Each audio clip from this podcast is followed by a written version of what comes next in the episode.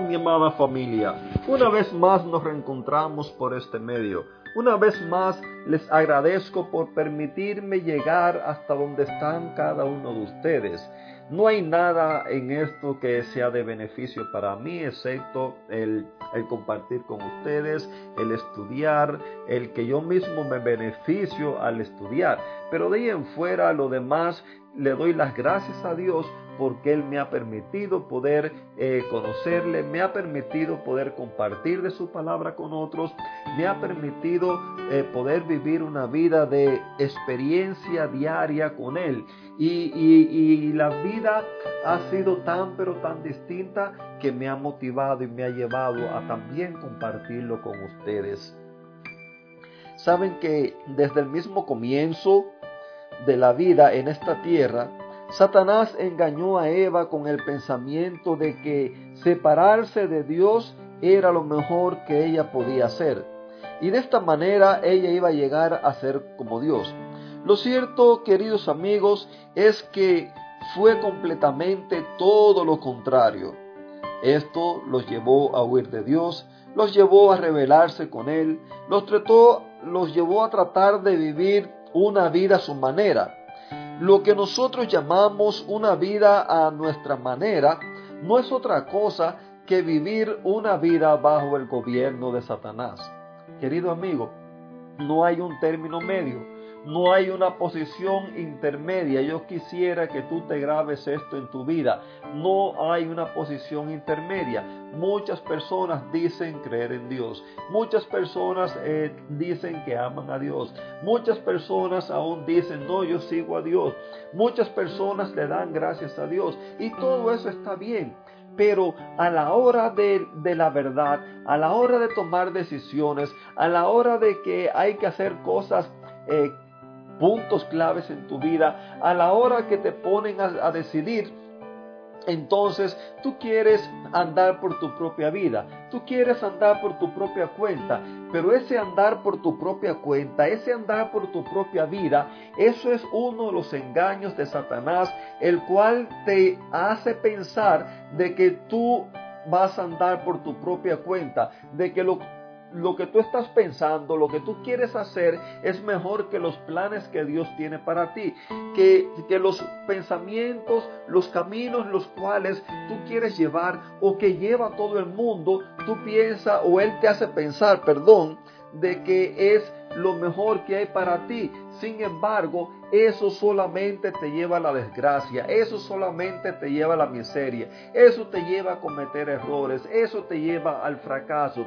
Oh querido amigo, eh, Dios siempre ha tenido personas las cuales se han decidido por Él, a las cuales Dios ha usado, así como me está usando a mí, para poder llevarle a otros el mensaje de salvación, para poder compartir con otros palabras de vida, para poder transmitirle a otros palabras de ánimo, de fe, de amor, de esperanza. Eh, anteriormente, Él le había dicho a Abraham, de que de él iba a ser una grande nación. Esta grande nación llegó a formarse a pesar de todos los trabajos, de todas las cosas que pasó, pero siempre fue el pueblo de Dios. Es como yo te digo, no importa cuál haya sido tu vida, no importa las cosas que te estén pasando en este mundo, no importa la vida a la cual tú estés llevando, tú siempre vas a ser un hijo de Dios. Y si tú te decides por Él, Él con los brazos abiertos te está esperando y te recibe. Así mismo hizo con esta nación esta nación había llegado a ser bien grande, había llegado a ser bien fuerte, bien poderosa, bajo el gobierno de Dios, hasta que finalmente, así somos los seres humanos, Muchas veces cuando estamos en la miseria, cuando estamos abajo, cuando estamos en quiebra, cuando estamos caídos, aclamamos a Dios. Pero una vez que ya nos sentimos de que ya estamos ahí arriba bien alto,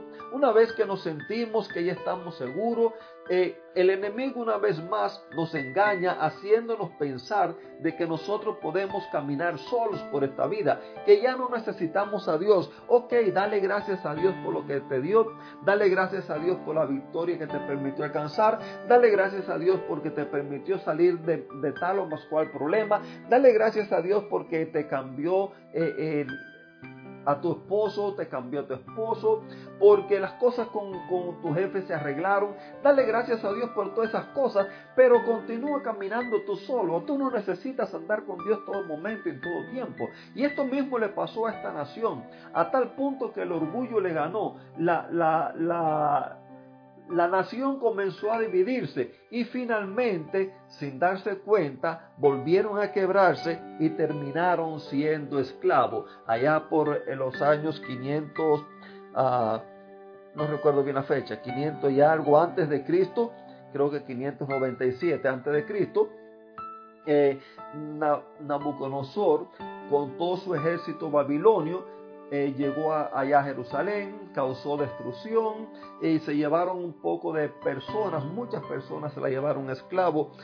Pero en medio de todo este problema, en medio de todas estas cosas, que no era un castigo de Dios, déjame decirte, como muchas veces las personas piensan, de que Dios te castiga porque te separaste de Él, porque hiciste algo malo.